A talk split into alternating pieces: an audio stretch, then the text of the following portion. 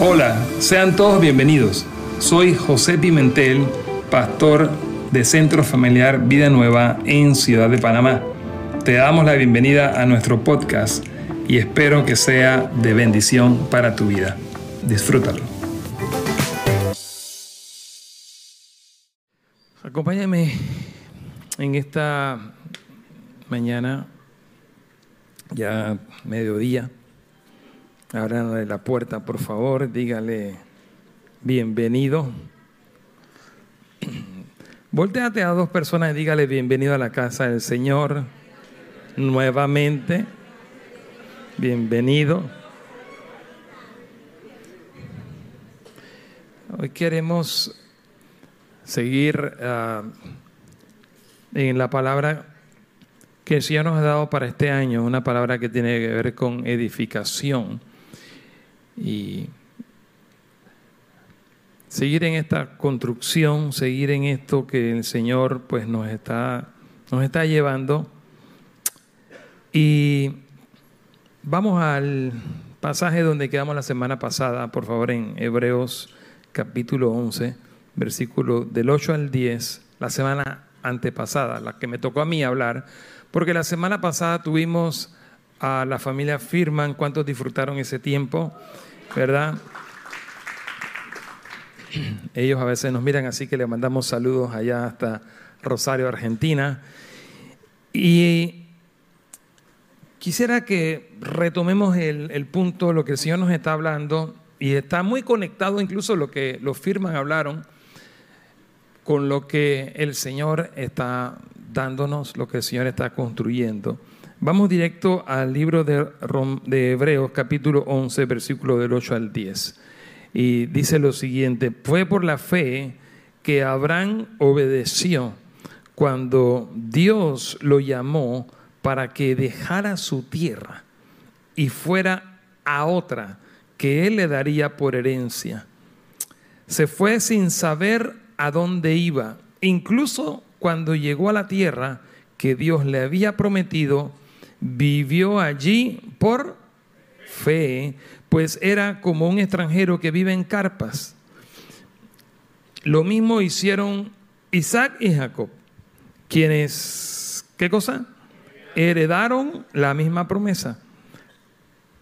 Esa palabra es clave ahí, heredaron. Abraham esperaba con confianza, esa otra palabra es clave, Abraham esperaba. Alguien puede decir conmigo, Abraham esperaba. Abraham esperaba con confianza, fe es fe, pero ahí marca tiempos. Esperaba con confianza una ciudad de cimientos eternos, una ciudad diseñada y qué más? Construida. Diga conmigo, diseñado y construido. Dios diseña estamos de repente un poco claros, cuando empezamos a llegar a Cristo, eh, estamos un poco claros, primero estamos más claros de, de que hay un diseño, hay un original, hay un lugar que podemos llamar el origen y que vamos entendiendo al principio de nuestra vida en Cristo que Dios nos quiere llevar de vuelta al origen. Empezamos a entender que hay un diseño, hay algo que Dios ha planeado y lo podemos decir de muchas maneras, Jeremías 29:11, porque yo sé los planes, los pensamientos que tengo acerca de ustedes, de vosotros, pensamientos de bien y no de mal para darles el fin que ustedes esperan. Y de repente por ahí muy pronto algo entendemos, de repente no sabemos cómo explicarlo, pero vamos comprendiendo que hay algo que yo no tengo y yo quiero eso que yo entiendo y después lo voy entendiendo más y más, que es lo que Dios tiene, que es el plan que Dios tiene, que es el sueño que Dios tiene. Y de repente decimos, tal vez mi familia no lo tiene y yo no lo tengo en esta área de mi vida, ni mi matrimonio, ni mi casa, y cada arista de mi vida estoy fuera del orden, pero yo quiero eso que Dios tiene y entonces nos reconectamos, nos conectamos con Dios, establecemos una relación con Dios y entonces empezamos en esta vida de caminar diaria con Cristo, empezamos a entender que hay un plan, hay un, hay un lugar llamado el origen, o dicho como lo dice este versículo, porque es lo mismo, hay un diseño que Dios tiene para mi vida. ¿Cuántos ya vieron que hay un diseño de Dios para su vida? Quiero quedar un poco, y mi primer punto va a ser ese punto donde tuvimos hace dos semanas. De nuevo, levante su mano conmigo, dígale, gracias Señor, porque tú diseñaste Dígalo más fuerte, dígalo con fe, levante su mano. Dígalo, Señor, tú planeaste para mí. Dígalo, Señor, tú planeaste para mi familia. Planes de bien. Dígalo, Señor, diseños. No son cualquier cosa. Y son diseños para llevarme, para llevar mi matrimonio, para llevar mi familia dígalo más fuerte, para llevar mis generaciones de acuerdo a tus propósitos. Yo le pregunto a usted, ¿cómo son las cosas que Dios planea y Dios hace? ¿Cómo es la voluntad de Dios? Ahí está. Diga conmigo, agradable, bueno y perfecto. La voluntad de Dios es maravilloso. ¿Cuántos le dan gloria a Dios porque Él es maravilloso? Entonces, mire lo que dice Hebreos 11. Abraham esperaba con confianza una ciudad de cimientos eternos, una ciudad diseñada y construida por Dios. Sin embargo, lo que vemos anteriormente es lo que a nosotros nos causa un poco más de tiempo entenderlo. Hemos venido a una construcción de una palabra que, pues, Dios nos ha dicho para este año un año de, ¿de qué? de edificación, ¿qué más? Orden. Lo que Él edifica, luego establece un orden. Y la tercera palabra que Dios nos dio para este año es gobierno. Dios edifica para traer su orden. ¿Para qué? Para, para establecer su gobierno. Y a través de este año hemos venido, hemos, hemos visto crecer una, una palabra eh, las últimas semanas o meses hemos visto que Dios escondió el tesoro más grande que hay en vasijas de barro, que somos tú y yo. Y es un gran misterio entender que tú con nuestras imperfecciones, con nuestro barro, con nuestra humanidad tan fuertemente marcada a vista, tú y yo somos tan humanos, somos tan débiles, somos tan frágiles, somos tan barro.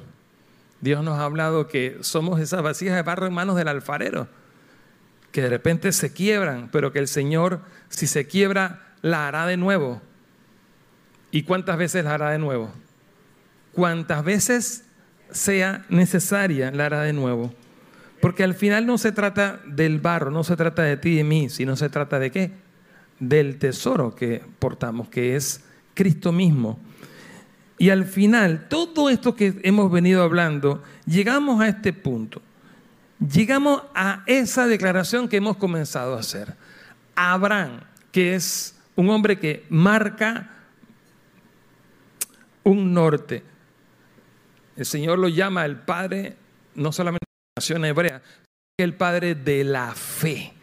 Y es el Padre también de los creyentes en Cristo, que podemos decir cristianos, podemos llamar discípulos, podemos llamar la iglesia del Señor. Y usted y yo, ¿cuántos hijos e hijas de Dios hay aquí? ¿Cuántos, cuántos saben que saben que saben que han nacido de nuevo? Y, estoy hablándole a ellos. Entonces, usted tiene esas mismas promesas Usted tiene esa misma herencia con Abraham. Ahora quiero que veamos nuevamente ese versículo y no lo veamos solamente pensando en Abraham, sino que quiero invitarle a que usted lo vea pensando en usted. Mira lo que dice eh, nuevamente, vamos a leerlo todo, del 8 al 10. Dice, y, en vez de Abraham, Piensen usted y póngale su nombre, porque quiero que podamos ver Abraham como una meta y vamos a hacer como que una declaración de lo que puede podemos ser cada uno de nosotros, usted y yo, si decidimos obedecer como Abraham. ¿Está listo? Bien, lea conmigo. Fue, fue por la fe que, ponga su nombre ahora, fue por la fe que fulana de tal, fulano de tal, fue por la fe que José obedeció cuando Dios lo llamó para que dejara su tierra y fuera a otra que él le daría por herencia. Venir a Cristo, nacer de nuevo, esto es sinónimo de eso. Usted decidió por fe usted decide por fe dejar algo, dejar una antigua tierra, dejar ese Egipto donde usted y yo vivíamos, dejar ese Ur de los Caldeos, esa tierra. Este es sinónimo de el nuevo nacimiento. Volteese al que está al lado suyo y dígale, ¿naciste de nuevo? Pregúntele, ¿naciste de nuevo? Asegúrate de que hayas nacido de nuevo. Y dice que Abraham fue llamado por Dios a dejar su tierra y a que se fuera a otra que él le daría por herencia. Volteese de nuevo a esa persona y dígale, tenemos herencia. Yo, yo, yo, le agrego algo ahí. ¿Quiénes tienen herencia? No, no, la pregunta no era para que me dijera amén. No, era realmente una pregunta. ¿Quiénes tienen herencia? Los esclavos en una, en una casa tenían herencia. La única esclavitud, eh, la única herencia que tenía la esclavitud, ¿sabe cuál era? Sí había, sí había una herencia. Pero el hijo del esclavo era esclavo. Entonces, ¿quiénes recibían una herencia? Los hijos. Entonces, ¿quiénes tienen herencia? Ahora sí. Entonces, ¿cuántos hijos hay aquí? ¿Quiénes son hijos que tienen herencia? Bien. Ahora, mire lo que dice. Esa herencia, ahora, ahora vemos algo, dice, se fue sin saber a dónde iba. Y quiero que mediten en su momento. Él que tenía herencia, Dios lo llamó a una tierra que le daría por herencia.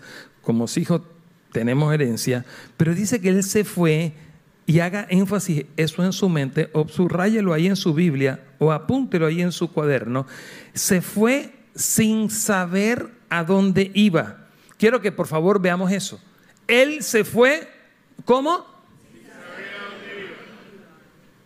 Él lo llamó, tienes herencia. Él le creyó y él actuó. Se fue sin saber a dónde iba. Incluso, mire lo que dice aquí, cuando llegó a la tierra, que Dios le había prometido, vivió allí por fe, pues era, esa era la tierra ya que Dios le había dado, pero dice que vivió allí por fe, pues era como un extranjero que vive en carpas. Estoy tocando algunas cosas que no vi hace dos semanas para poder ir a mi punto dos. La fe nos hace a nosotros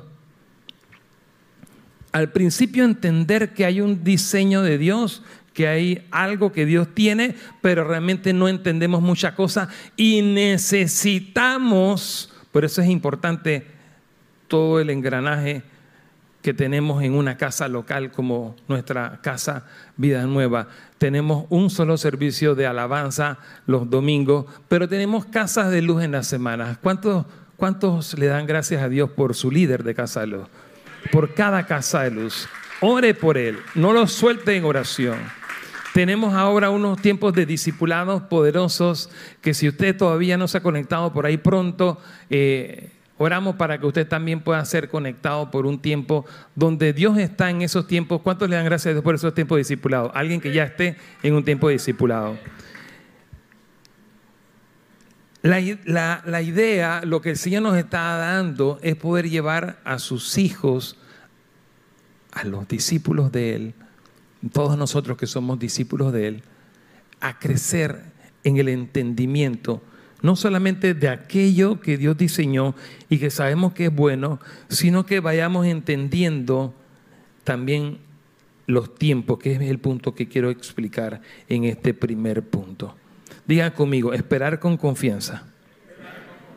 Dígalo más fuerte, esperar con confianza lo que Dios construye.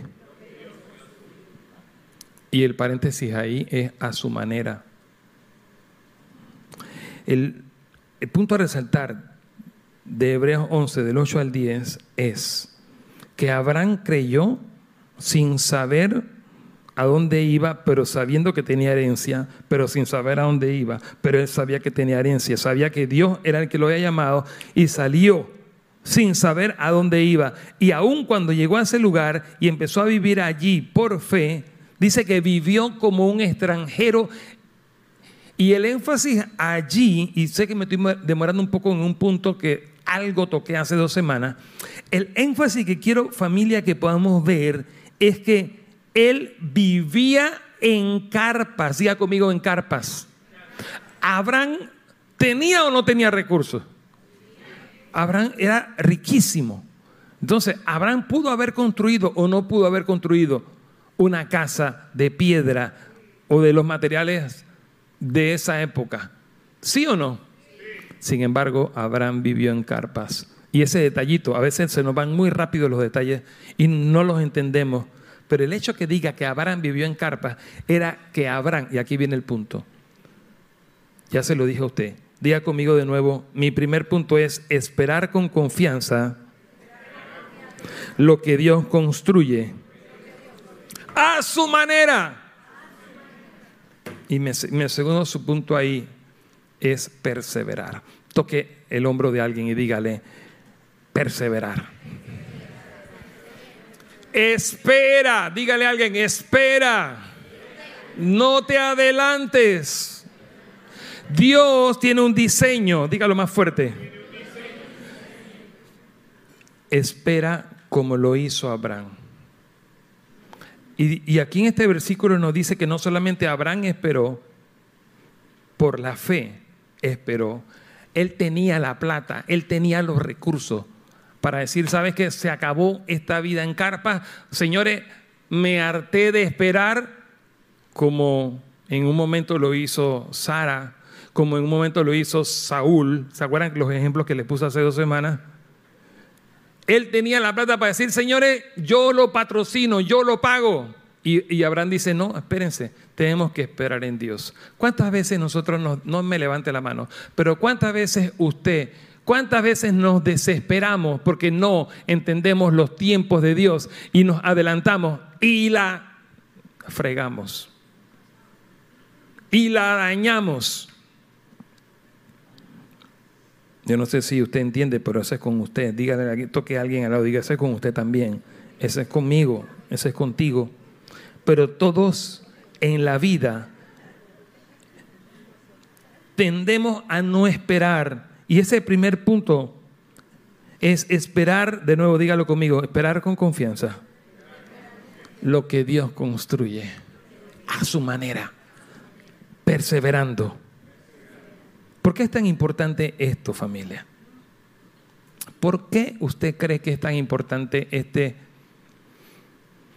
principio de que la fe nos lleva a esperar aquello que Dios diseñó? Él también dice que Abraham, termino leyendo nuevamente el versículo, eh, por ahí ya no sé en cuál estoy, pero estoy en Hebreos 11 del 8 al 10, dice que lo mismo hicieron, no solamente Abraham, sino que lo mismo hicieron sus generaciones conmigo para abajo. Lo mismo, lo mismo hicieron, perdón, de Abraham, quise decir, lo mismo hicieron quienes? Isaac, y lo mismo hizo Jacob, quienes, ¿qué cosa?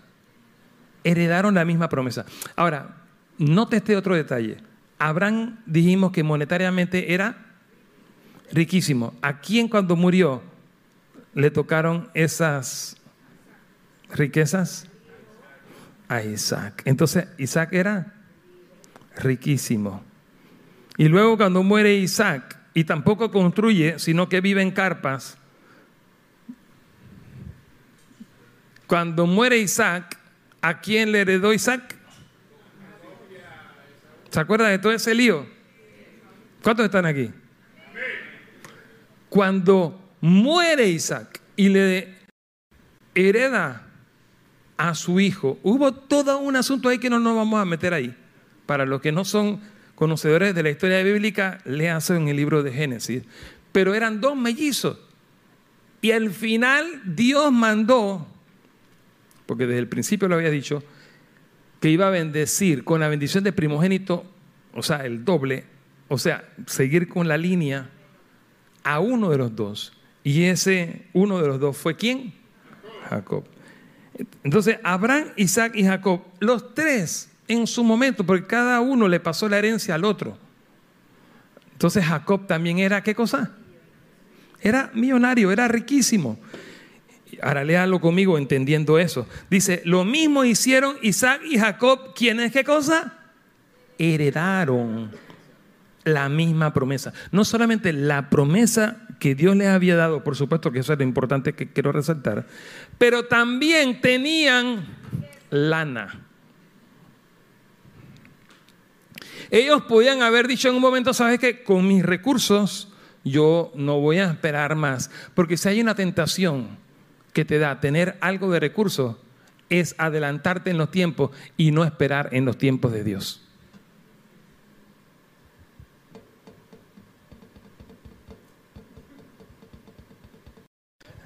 Yo le estoy hablando a una, a una casa que está bastante bien aquí.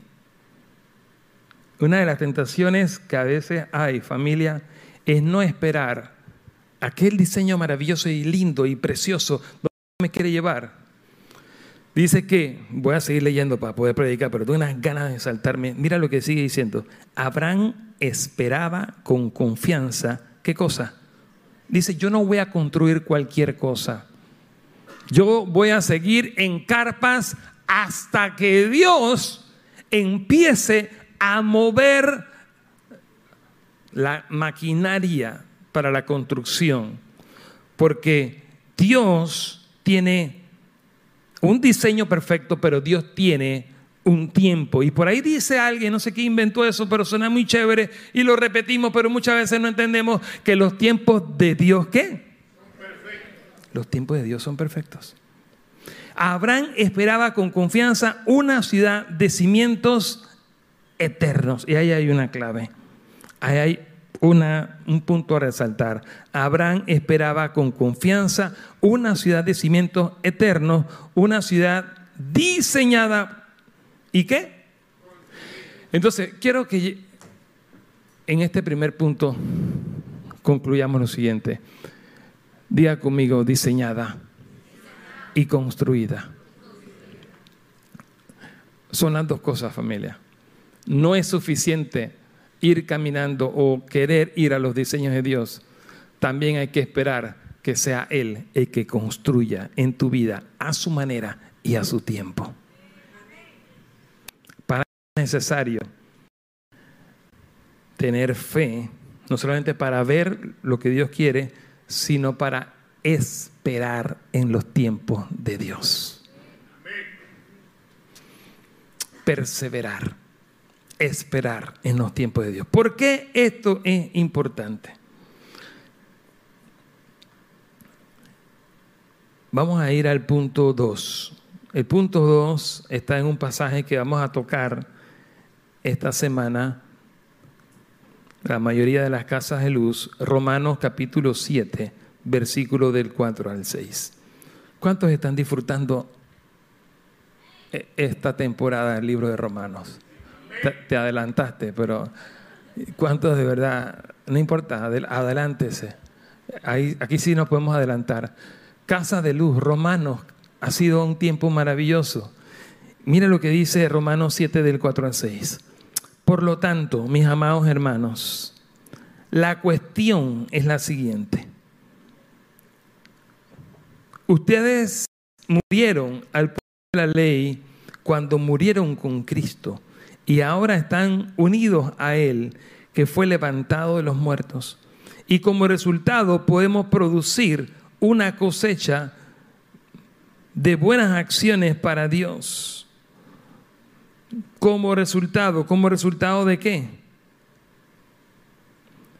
Dice, la cuestión es la siguiente, ustedes murieron al poder de la ley. Esta semana estuvimos viendo en el capítulo 6 de Romanos, la mayoría de la casa de luz, estuvimos viendo una verdad poderosa y es que Cristo quebró el poder del pecado.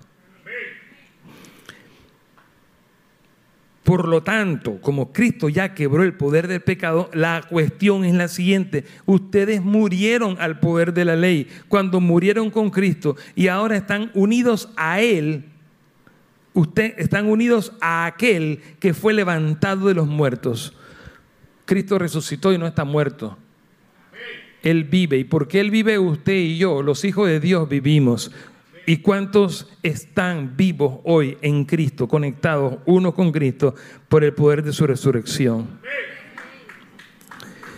Entonces, por eso dice, como resultado podemos producir una cosecha de buenas acciones para Dios. Cuando vivíamos, ¿qué cosa? Cuando vivíamos, aquí hay dos puntos fuertes que son los que quiero ver. Cuando vivíamos controlados por nuestra vieja naturaleza, los deseos pecaminosos actuaban dentro de nosotros y la ley despertaba esos malos deseos que producían una cosecha de acciones pecaminosas, los cuales nos llevaban a la muerte. E, en otras palabras, todo lo que produce cualquier pecado, aunque sea una mentirita blanca, es la muerte. La muerte viene del pecado. Cualquier pecado produce, no importa su clase, no importa lo que veamos como más escandaloso o lo que veamos como más inofensivo, el pecado produce muerte. Hemos pasado ya por ahí en el libro de Romanos 3:23, Romanos 6. Hemos visto un pocotón de verdades sobre lo que produce el pecado y el pecado produce qué cosa? Termino de leer. Dice, pero ahora, alguien que diga fuerte conmigo, pero ahora. Sea, está hablando de que ya no estamos allí. Pero ahora fuimos, ¿qué cosa? Liberados de la ley, porque morimos a ella y ya no estamos presos de su poder. Ahora podemos, de nuevo, muy fuerte eso, ahora podemos, ¿qué cosa? Servir a Dios, no según el antiguo modo que consistía en obedecer la letra de la ley, sino mediante uno nuevo, el de vivir en el Espíritu. ¿Cómo se traduce todo esto? Dos puntos. Uno, primer punto aquí de mi punto número dos. Son tres puntos los que tengo hoy.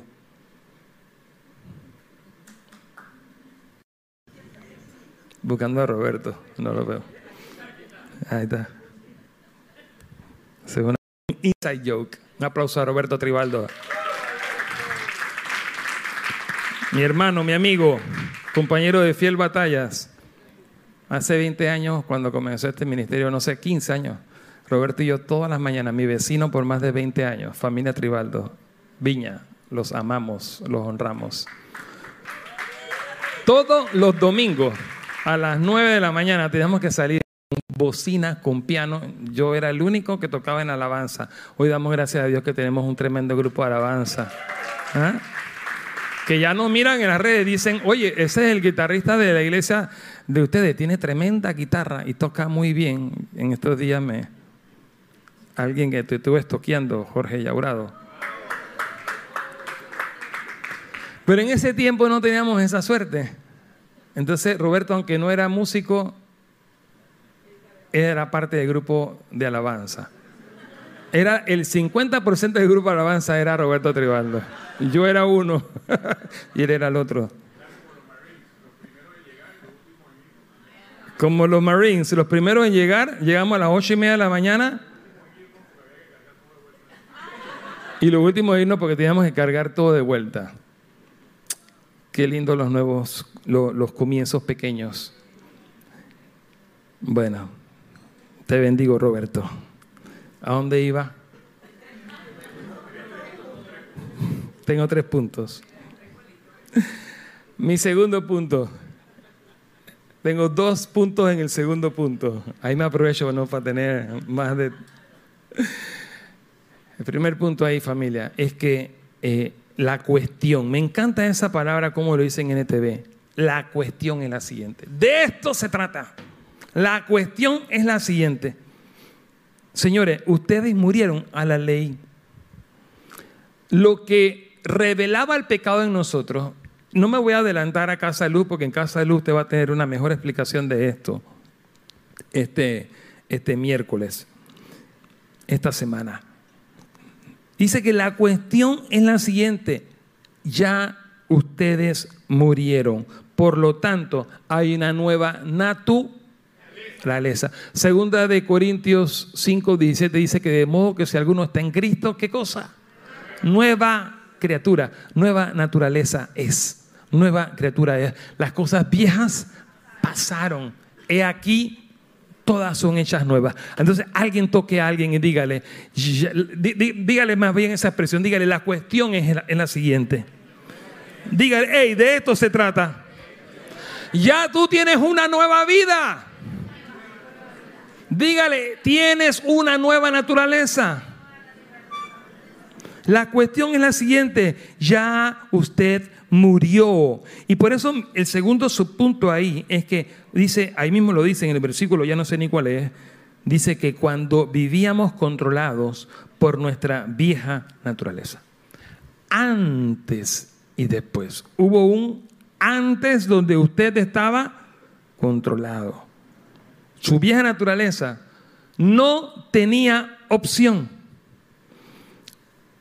En este segundo punto, la palabra es la siguiente. Ahora tengo opción, porque fuimos declarados libres. Antes usted y yo estábamos presos. Y un preso, ¿qué opción tiene un preso? ¿Qué opciones tiene un esclavo? El esclavo, el preso, solamente tiene una opción. ¿Y cuál es? obedecer al que tiene el garrote. Cuando yo llegué a la, a la, isla de Coiba, cuando estuve preso en la época esa, de, en el año 87, había un sargento, un cabito, no sé qué era, malo, y tenía un palo en la mano, un tolete, un, garrote en la mano. Y él, no, fue muy sencillo. Él dijo, miren, aquí a tal hora ponemos el candado, y ustedes, y nos señalaba unas cuantas palmas, había un río, dice, ustedes no pueden pasar de ninguna de estas palmas que se vea. Donde ustedes se pasen, yo le doy las veces que quiera con este garrote. Muy sencillo. ¿La agarraron? Sí.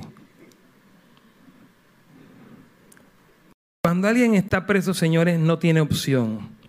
Cuando alguien es libre, entonces ahora usted decide. Y este capítulo de Romanos 7, sobre todo estos versículos del 4 al 6, nos enseña el Señor la siguiente verdad. Y es que usted y yo ya no estamos presos al pecado, ya no somos esclavos del pecado, sino que Cristo nos hizo libres, Cristo nos declaró libres. Y hoy día usted y yo somos libres en Cristo. ¿Para qué? ¿Libres para qué? ¿Alguien sabe? Cuando vivíamos en nuestra vieja naturaleza, dice, vivíamos controlados. Cuando vivíamos controlados por nuestra vieja naturaleza, los deseos pecaminosos actuaban dentro de nosotros y la ley despertaba esos malos deseos que producían, ¿qué cosa? Una cosecha de acciones pecaminosas, los cuales llevaban a la muerte. Pero ahora, diga, alguien diga conmigo fuerte, pero ahora, alguien diga sobre el que está al lado suyo, pero ahora, fuimos de la ley porque morimos a ella y ya no estamos presos de su poder, ahora podemos, vamos, alguien que lo lea conmigo, ahora podemos, ¿qué cosa? Dígalo más fuerte, ahora puedo servir a Dios. Este segundo punto, señores, es que eres libre en Cristo. Y ahora puedes, ahora tienes opciones. Antes no la tenías. Antes solamente podías pecar, pero Cristo ya quebró el poder del pecado. Y en el capítulo 7 se nos dice que hoy día eres libre para servir a Dios. Hoy día eres libre. Tú decides si pecas o no. Es que la gente se confunde porque dice, pero es que yo todavía peco. Peca porque decides pecar. Pero alguien que anime a alguien y alguien que profetice sobre alguien y dígale que hoy en el nombre de Cristo caiga todo velo de, tu, de tu visión. Vamos, alguien que le diga a alguien, hoy es un día de libertad. Dígalo más fuerte, hoy es un día en el nombre de Jesús que toda cadena, que toda ceguera espiritual, yo oro que las escamas caigan de los ojos. Yo oro que toda cadena del pecado, que toda cadena, el enemigo no quiere que usted entienda esto.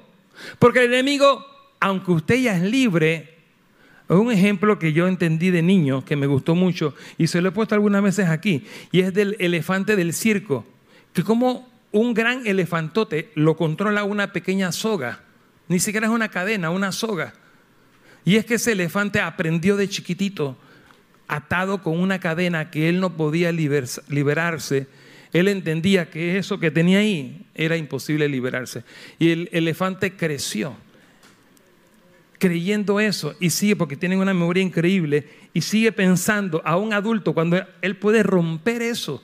Y sabe que tenemos, tristemente, tenemos a muchos hijos de Dios, tenemos a muchas hijas de Dios que hoy día son, a pesar de que son barro, y esa es la confusión, no entienden que como su naturaleza todavía sigue siendo barro y todavía huele a barro y todavía de vez en cuando se ensucia porque es barro. Y entonces usted no entiende y se confunde y no ve el tesoro y no se concentra, y eso lo hemos visto semanas anteriores, se confunde por, por ver el barro, ver el barro en su esposa, en su esposo que tiene al lado, en sus hijos, en sus amigos, en sus compañeros, en su pastor. Muchas veces de repente la gente empieza a ver en mí mis errores y se confunden por eso y dicen, ah, no voy a recibir nada de ese, de ese tipo, de esa Teresa. Esa Teresa es una, eh, eh, no sé, habla muy así o lo otro, es una mandona, qué sé yo. No le digan que yo dije esto. Dígale que te lado si no te confundas con el barro. Ya eso lo hablamos y no quiero repetirlo, pero nos autodecalificamos y nos la pasamos descalificando a nuestro hermano que está al lado por el barro. Pero concéntrese y vea el tesoro, vea a Cristo. Esta es una casa que porta algo como casa local único que Dios nos ha dado el énfasis en este pasaje.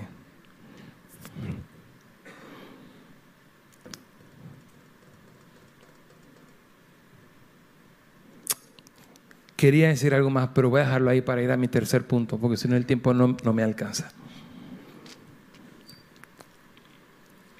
Solamente diga conmigo, cuando vivíamos. En nuestra vieja naturaleza, ya no estamos ahí. Hoy día soy libre. Haga esa expresión y pasamos a este punto, por favor. Necesito entender que estamos entendiendo, que usted está entendiendo esto. Levante su mano conmigo y dígale, gracias Señor, porque hoy tengo opción. Haga esta expresión, haga esta declaración conmigo, dígale, gracias Señor, porque Cristo quebró el poder del pecado. Alguien que lo diga fuerte, alguien que diga, el pecado ya no tiene el poder de apresarme ya no soy esclavo del pecado, porque ya Cristo es libre. Dígale, hoy yo puedo decidir no pecar, porque ya el pecado no tiene poder sobre mí. ¿Cuántos lo creen? Entonces vamos ahora sí, habiendo dicho esta introducción, voy a comenzar a predicar. Mi, tercer punto realmente, mire lo que dice el libro de Romanos capítulo 13. Vamos rapidito al 12 de Romanos. Dice lo siguiente, aún, esto aún, esto es aún más, ¿qué cosa? Hay una urgencia. ¿Cuál es la urgencia? Esto es aún más urgente porque ustedes saben que es muy tarde y el tiempo... Señores, hay una urgencia. Esto que viene es urgente que usted lo entienda y hay una urgencia de entender y de activarnos. ¿Y cuál es la urgencia? Sigue diciendo, despierten, porque nuestra salvación ahora está más cerca que cuando creímos. La noche ya casi llega a su fin. El día de la salvación amanecerá pronto. Por eso, dejen de lado, ¿qué cosa? Sus actos oscuros, como si se quitaran la ropa sucia.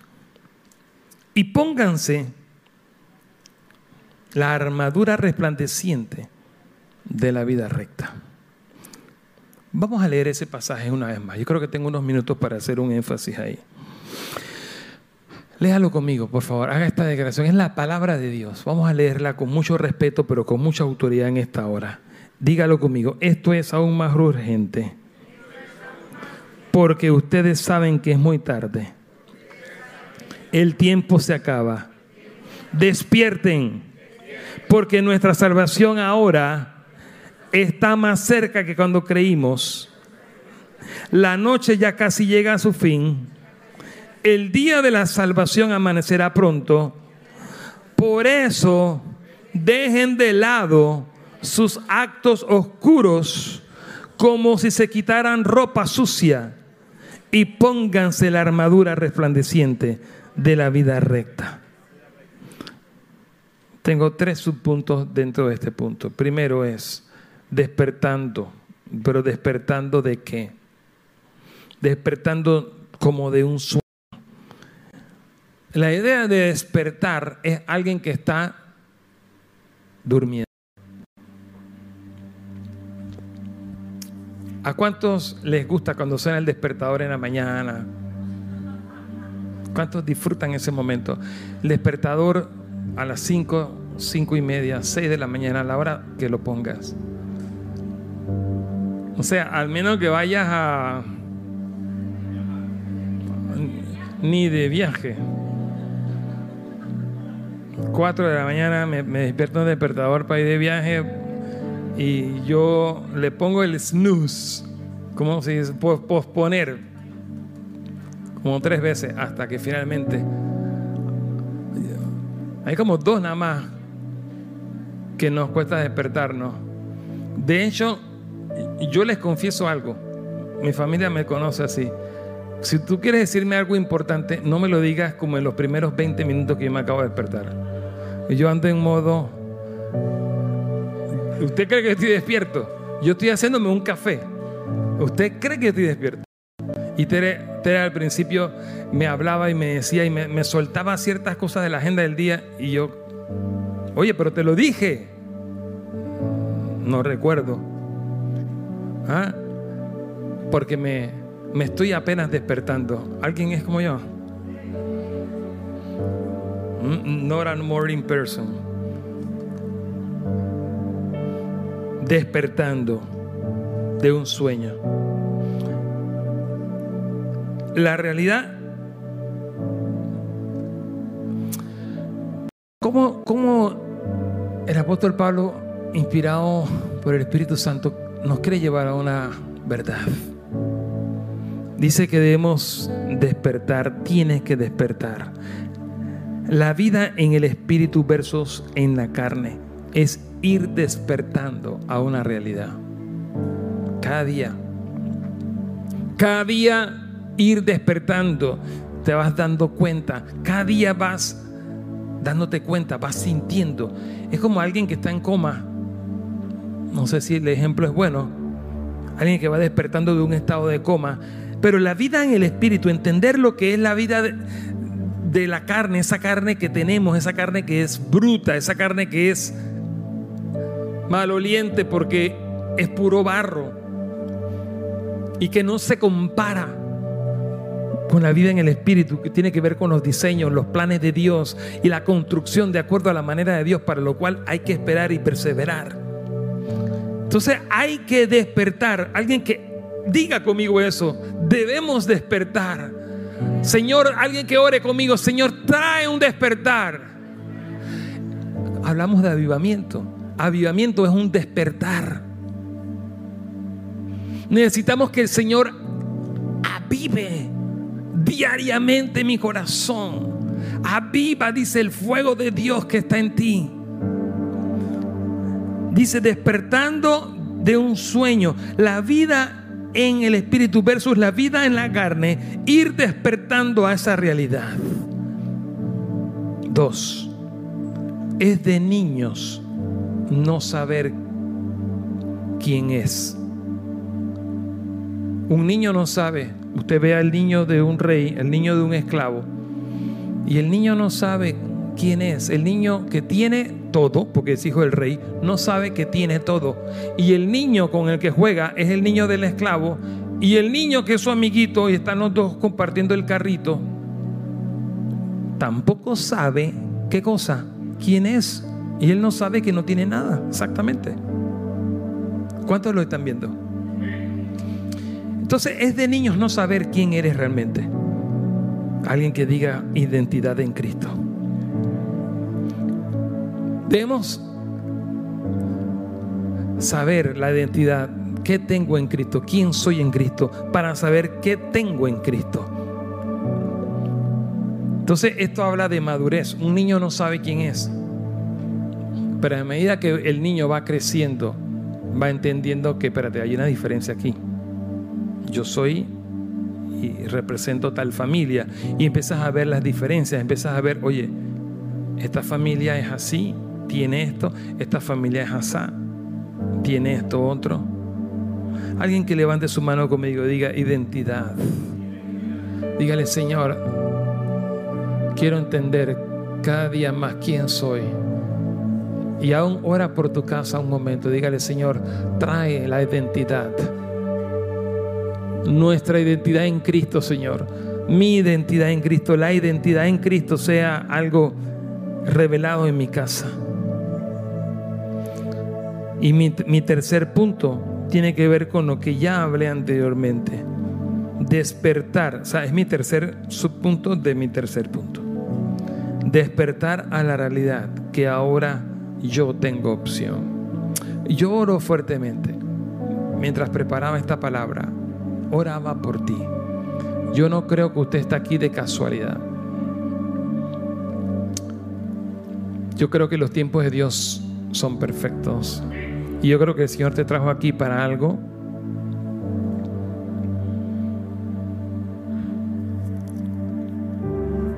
Y si usted está aquí hoy, es para que usted pueda ser despertado por el Espíritu Santo a una realidad, a esa realidad que ahora usted tiene opción. Hay una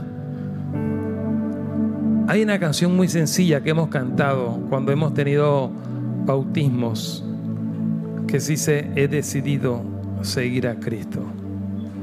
Quisiera que, que veamos una frase de esa canción en esta hora. Porque quiero hacer algo en este momento.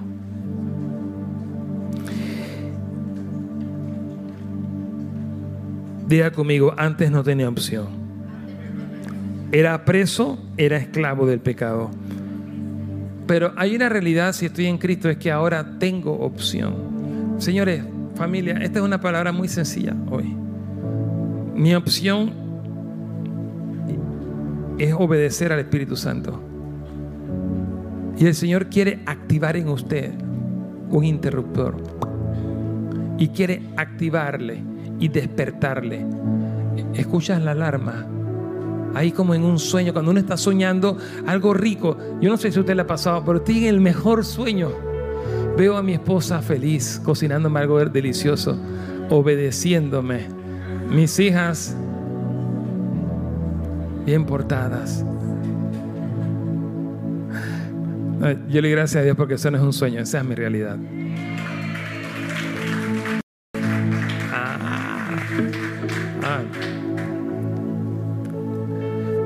Pero usted puede tener un sueño muy chévere que usted está, no sé, pues en el Mundial de Qatar y que Panamá está en la final.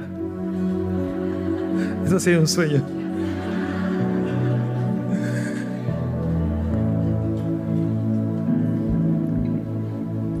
Y que Panamá mete un gol. Y va la pelota, bueno, casi entrando al gol que nos da la victoria. Y en eso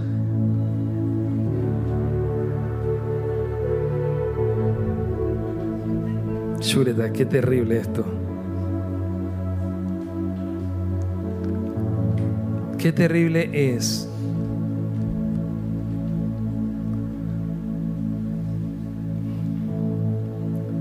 cuando usted lo despiertan.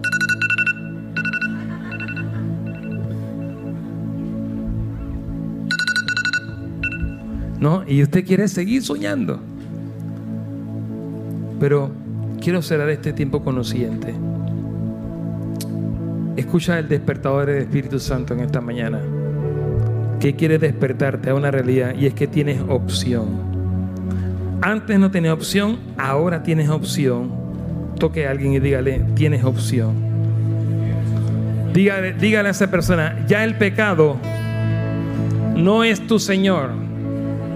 Si estás en Cristo, ya el pecado no se enseñorea de ti. Ahora tenemos otro Señor. Por eso cantamos, he decidido seguir a Cristo, porque ahora Cristo es mi Señor. Y ahora hoy, cada día, cada día, usted tiene opción de o sirve al pecado o servimos a Cristo. Ahora soy libre. Yo decido. Alguien que diga conmigo, soy libre. Alguien que diga, yo decido. Es algo diario. Naturaleza. Eres hijo de Dios. Ya tienes su naturaleza. Entonces decide diariamente el gobierno de Cristo en tu vida. Es naturaleza ver su gobierno. Ahí está toda la clave. ¿Quién te gobierna? ¿Quién gobierna tu vida? ¿Quién gobierna? ¿Quién tiene el timón de tu vida? Hoy quería hacer unos dibujitos y eso, pero no me alcanzó el tiempo. Miren los grandes barcos que, que entran por el canal de Panamá. Usted sabe quién y qué controla ese gran barcote o un avión grande con ciento y pico de personas. ¿Dónde está Chris? ¿Sabe qué lo, qué lo controla? Un timón.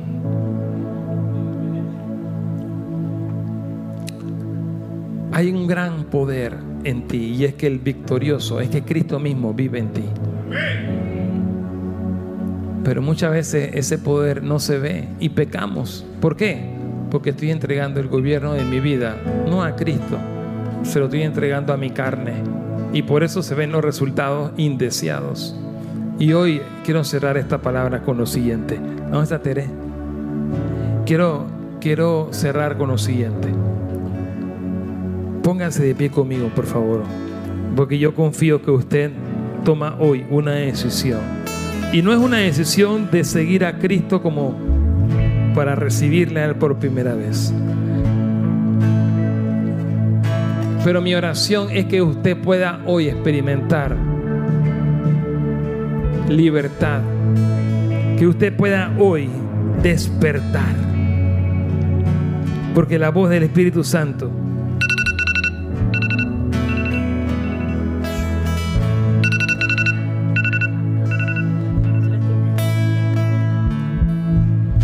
Levante su mano conmigo un momento. Dígale, Señor, trae un despertar sobre mí. Escuche la voz de la alarma del Espíritu. Escuche la voz. Escuche la voz del Espíritu Santo que quiere despertarle, quiere despertarle a intimidad, quiere despertarle a tener un tiempo con Él, quiere despertarle a que, a que, a que usted reaccione, a que usted se dé cuenta de la realidad que tiene de la opción que tiene. Tengo opción. Alguien que pueda decir, Espíritu Santo, gracias porque tengo opción. Porque el pecado ya no tiene poder sobre mí, sobre mi familia. Alguien que lo declare con fuerza. Dígale, el pecado ya no tiene. Ya no tiene poder. Mi familia ya no es presa del pecado. El pecado ya no es el que manda. Ya yo no soy ni mi casa es esclava del pecado. Porque ya Cristo me liberó. Porque ya Cristo me dio opción. Y me dio una opción y es de cederle a Él el gobierno de mi vida diariamente. Cristo quiere glorificarse a través de ti, de tu casa, de una manera tremenda. Pero necesitamos creer al Señor. Porque no estamos creyéndole, no estamos viendo la gloria de Dios. Él dijo, no te he dicho que, que si crees, verás la gloria de Dios. Pero no estés pendiente del que está al lado tuyo, porque es que el que está al lado tuyo, la familia que está al lado, ellos, ellos son mejores que nosotros. Deja de estar auto justificándote y por allá con una medio que falsa humildad y te autodecalificas. Yo no quiero que usted se crea más de lo que es, pero tampoco que se crea menos de lo que es. Dice un versículo que ninguno tenga más alto concepto de sí que el que debe tener. Por eso en esta hora, no solamente levante su mano, sino que levante la mano de su familiar o de alguien al lado suyo, aunque no sea familia, porque somos una familia en Cristo. Y tú tienes un llamado poderoso y tu casa la tiene. Y el tuyo es único, es diferente al que está al lado, porque somos un cuerpo. Yo necesito que tú seas activada. Yo necesito que ustedes y cada uno sean activados en lo único que Dios ha puesto. Yo no soy como fulana o fulano. Yo soy yo. Por la gracia de Dios soy lo que soy. Este es José, que es barro. Y un barro medio oscurito. Sí, está bien, yo no soy como tú, María Lourdes. O como alguien que sea, no sé, de ojos claros. ¿Quién está por ahí de ojos claros? Yo no tengo los... Ay, Didi. Yo no tengo. Josué. Yo no tengo los ojos claros como tú. Yo tengo mi propia, mi propio ADN y Dios me usa más o menos ahí, ¿no?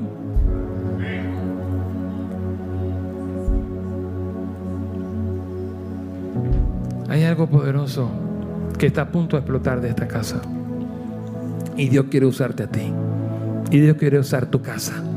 Por eso levántate. Es necesario que usted escuche el despertador y despierte.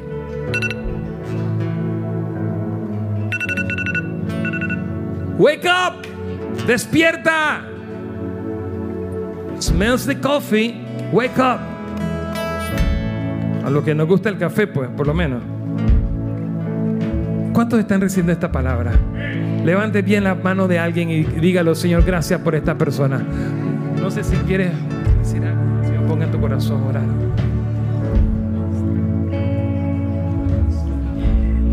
No desperdiciemos la vida dormidos, porque lo que Él ya hizo en la cruz es demasiado hermoso y grande para estar dormidos. Padre, despertamos en esta hora, despertamos, Señor, despertamos. Hacemos caso y despertamos en este momento. Despertamos a la realidad que es tú dentro de nosotros. Despertamos, oh Dios. Gracias porque nos perdonas las horas, los años y los años que hemos pasado dormidos a tu verdad eterna. Despertamos en esta hora y decidimos seguir a Cristo. Decidimos que todo nuestro ser está bajo tu gobierno. Decidimos alentarnos unos a los otros a que Jesucristo sea el que controla. Decidimos, Señor, que queremos ver el fruto del Espíritu en nuestra vida. Decidimos no poner el pecado de moda, sino a Cristo. Y el fruto de tu Espíritu evidenciado en lo que hacemos. Gracias, Señor, porque lo que nos has dado es muy grande, demasiado grande para estar dormidos para estar dormido, Señor. Gracias. Despierta, despierta, despierta. Decídase ahí, toma una decisión. Que este sea un momento altar. Si usted tiene que estar de rodillas, esté de rodillas. Si usted tiene que hoy levantar su mano y llorar, llore. Pero que se quebrante en este momento esa mentira del enemigo. En el nombre de Jesús sobre tu vida. Decídete, decídete, decídete, decídete. En un momento, Elías le dijo a todo Israel: Decídanse a quién van a seguir. Si Baal es Dios, entonces síganlo. Y si no, Jehová es Dios, síganlo a Él. Y dice que cayó fuego del cielo. Alguien que pueda levantar su corazón en esta hora y decir, Señor, decidido.